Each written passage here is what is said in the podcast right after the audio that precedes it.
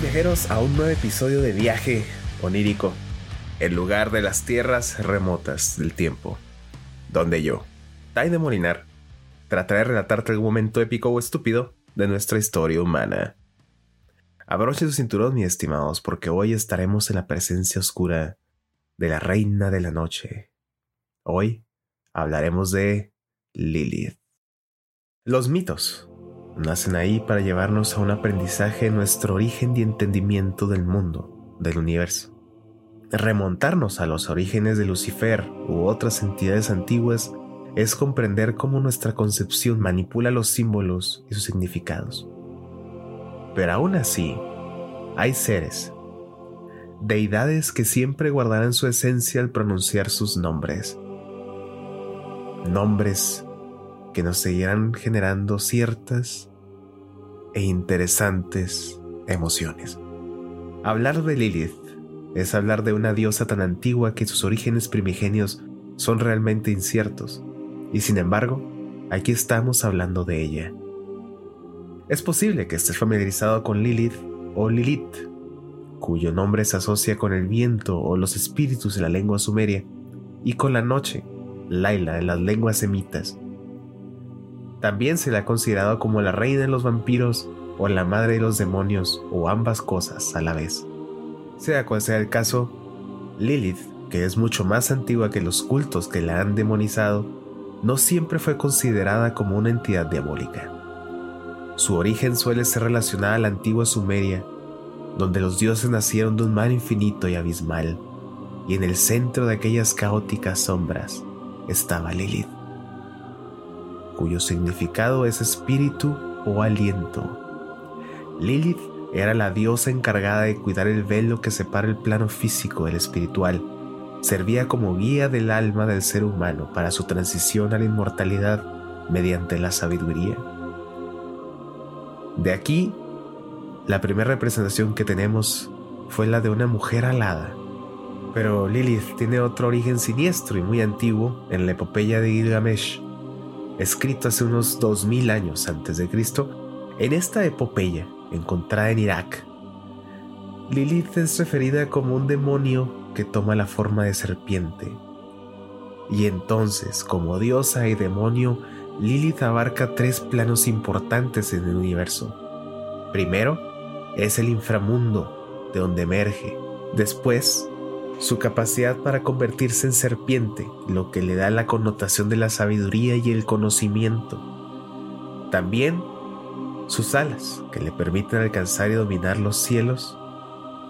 Esto sin resaltar su feminidad, siendo así una deidad importante que cubre algunos de los aspectos más importantes para las culturas antiguas, como lo es la fertilidad, la magia y la vida después de la muerte. Probablemente pasaron muchas épocas para que los hebreos esclavizados por la antigua Babilonia encontraran a Lilith como una deidad impuesta, quienes reforzaron irremediablemente los aspectos negativos de la diosa.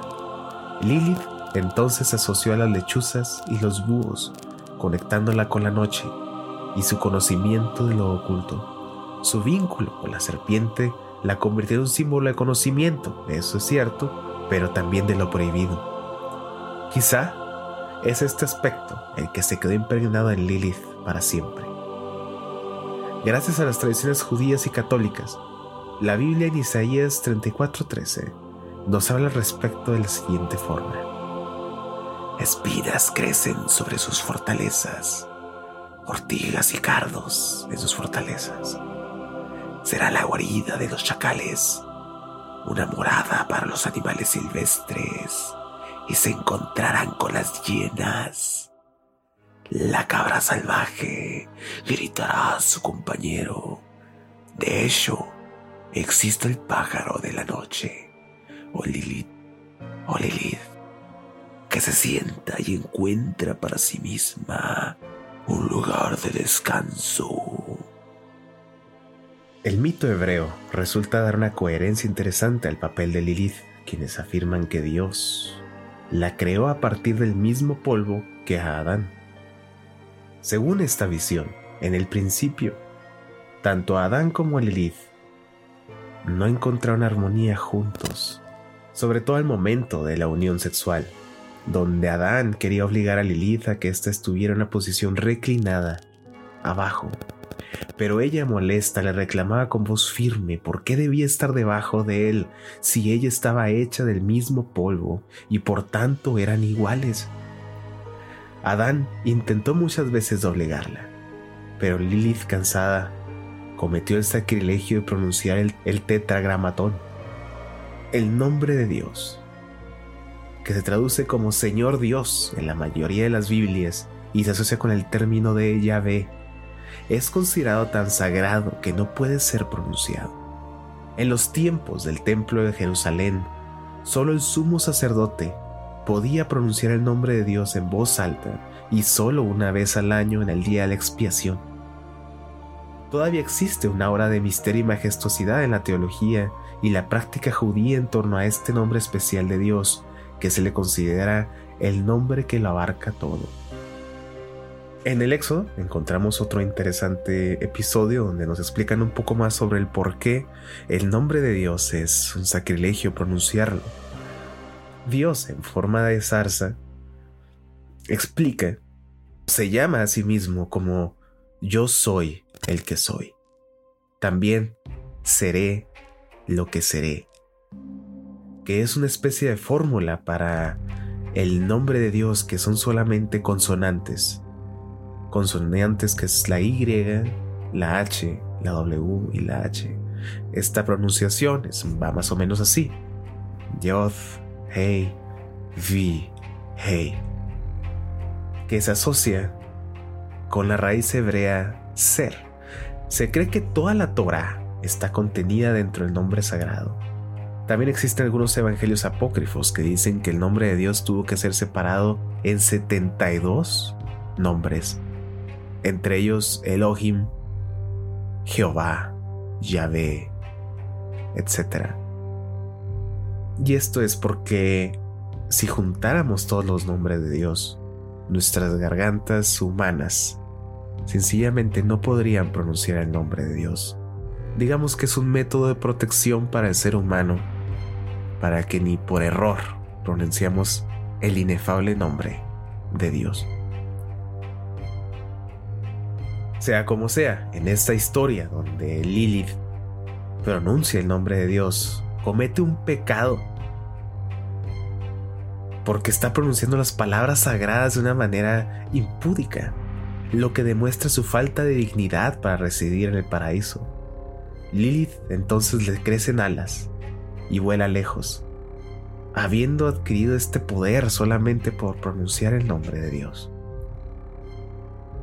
Esto es interesante porque Lilith, aunque está hecha de la tierra, de la arcilla con la que se formó Adán también, no está limitada a ella, y su partida dramática reafirma que el carácter sobrenatural de Lilith como un demonio alado es lo que le permite ser lo que es. Adán entonces buscó a Dios para reclamarle la rebeldía de Lilith y éste envió tres ángeles a buscarla. Lilith fue encontrada en el Mar Rojo después de haber fornicado con demonios y otras criaturas. Los ángeles le pidieron que volviera al paraíso ella se negó explicando que ella había tenido amoríos con hombres y demonios. Los ángeles entonces le amenazaron con matar centenares de sus hijos. Pero Lilith, firme, dijo que incluso sufrir la muerte de sus hijos era mejor que volver a someterse a Adán. Pero que si es así como iba a proceder el cielo, entonces ella se encargaría de matar la descendencia de Adán. Lilith prometió atacar a los recién nacidos merecedores del castigo por culpa de los pecados de los padres cuando la luna esté en la fase menguante. Según las leyendas posteriores, también se encarga de usar el semen vaciado de manera impura. Lo usa para quedar embarazada y parir espíritus oscuros. Su labor también se extiende en el tormento a los hombres, atrayéndolos a su lecho y matándolos en el proceso. Pero ¿qué sucede con Adán? Cuando Lilith no vuelva al paraíso, Adán, viviendo en soledad, suplica por compañía. Y de hecho es un pasaje bastante perturbador donde Adán termina acostándose con todas las hembras de todas las especies. Pero entonces Dios ve que su hijo sufre y decide crear una nueva compañera. Así que en esta ocasión, para asegurar la sumisión de la hembra, obligó a Adán a dormir y en un sueño profundo le sacó la costilla y a partir de ahí creó a Eva. Se dice, siguiendo estos escritos apócrifos, que Adán le platicó a Eva sobre Lilith, pero la historia narrada dejó como benevolentes al hombre y a Dios. Jamás consideraron que Eva fuera encontrada por Lilith para darse cuenta de que era todo menos monstruosa. En esta continuación del mito bíblico y apócrifo, Lilith se dio cuenta de que Adán ahora tenía una nueva compañera y que era sumisa, así que decidió ir al paraíso, oculta bajo la forma de una serpiente. Vio que eran felices, pero que vivían ignorantes, así que decidió regalarle a Eva el conocimiento. Según esta versión, Lilith fue quien convenció a Eva de tomar el fruto del Edén, que terminaría desterrando a la pareja al mundo, sus tormentos, virtudes y su mortalidad. Este último aspecto es importante, ya que Lilith no fue desterrada por causa del fruto prohibido, sino por pronunciar el nombre de Dios, siendo tal el castigo el destierro, mas no perdió su inmortalidad. Por tanto, Lilith permanece intacta tal como fue creada. Desde una perspectiva antropológica, esta transformación surge de la intención de difamar y presenciar como malvado el arquetipo de la deidad femenina que poseía un empoderamiento sexual y defendía con fervor la igualdad de género. La rebeldía femenina, que se encuentra en muchas mitologías paganas, choca con las tradiciones de origen patriarcal, como es el caso de las religiones abrámicas, donde su comportamiento libre e igualitario adquiere un matiz negativo y pecaminoso. Así, la mujer se convierte en el enemigo, la causante de la desgracia del hombre.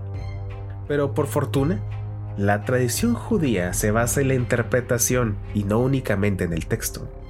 Aunque algunos afirman basar sus creencias en el texto, en realidad lo hacen a través de la interpretación de otros textos que consideran divinos o palabras reveladas.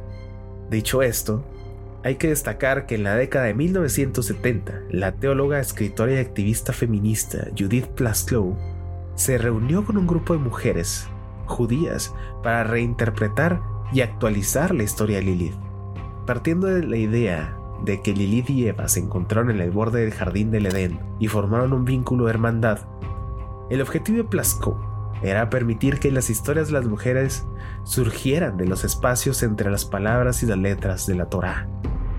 En la tradición judía, cuando algo en el Antiguo Testamento no coincide o contradice, los rabinos suelen escribir un midrash, que es una inversión de la historia o una especie de explicación.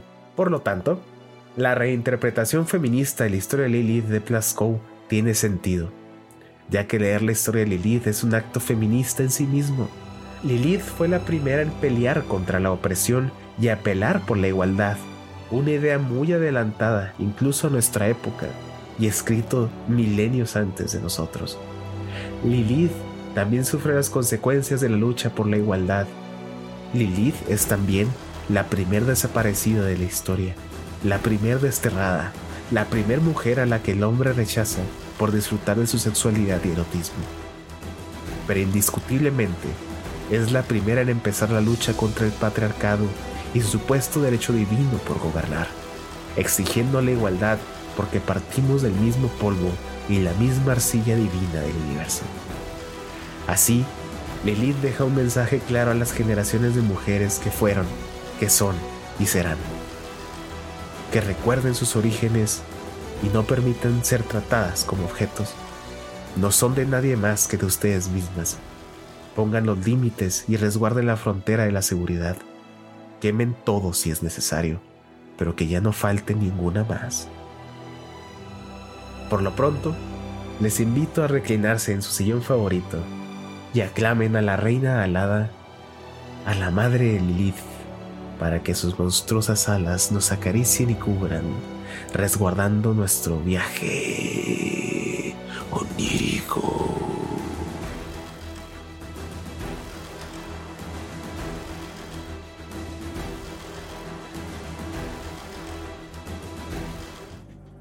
Oh demonio encantador, mitad diosa, Siguta e Hidromel fino acónito y miel, se mezclan para crear tu boca.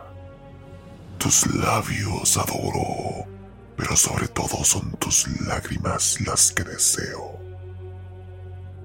Tus lágrimas como el oceánico goteo que se derrama en jardines rojos, satánicos, o como las lágrimas de fuego y niebla, lloradas por la luna que los magos usan para fabricar las secretas runas en algún filtro de plata, solos y en tinieblas.